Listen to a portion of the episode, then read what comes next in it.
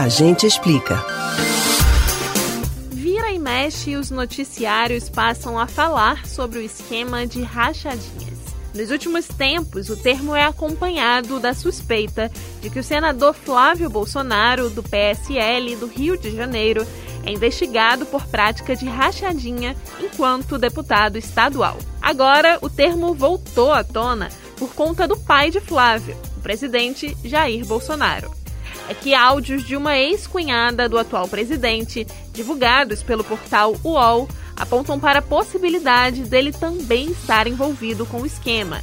Apesar do assunto ser bastante recorrente, ainda tem pessoas que não sabem o significado desse termo. Você sabe o que são rachadinhas políticas? A gente explica.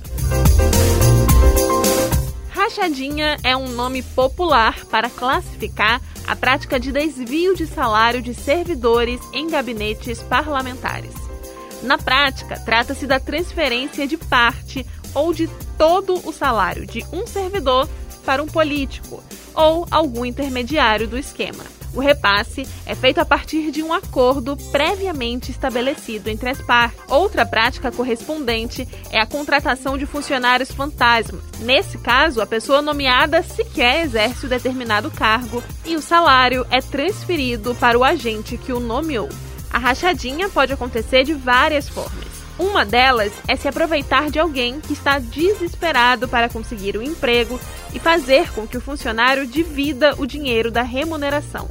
Isso pode acontecer quando políticos empregam funcionários e, em troca, cobram parte do salário deles. Na tentativa de despistar possíveis investigações, pode acontecer de um político combinar com a pessoa que participa da rachadinha para que ela envie o dinheiro para um outro membro da família. Inclusive, é isso que se investiga no caso do senador Flávio Bolsonaro. Os investigadores tentam entender por qual motivo o ex-policial Fabrício Queiroz depositou na conta da esposa de Jair Bolsonaro, Michele Bolsonaro, um cheque no valor de 24 mil reais. Mas atenção, o esquema de rachadinha não é considerado crime previsto pelo Código Penal. Alguns juristas interpretam a ocorrência apenas como um caso de improbidade administrativa que pode resultar em condenação ao ressarcimento do dano, multas, perda da função pública e suspensão dos direitos políticos.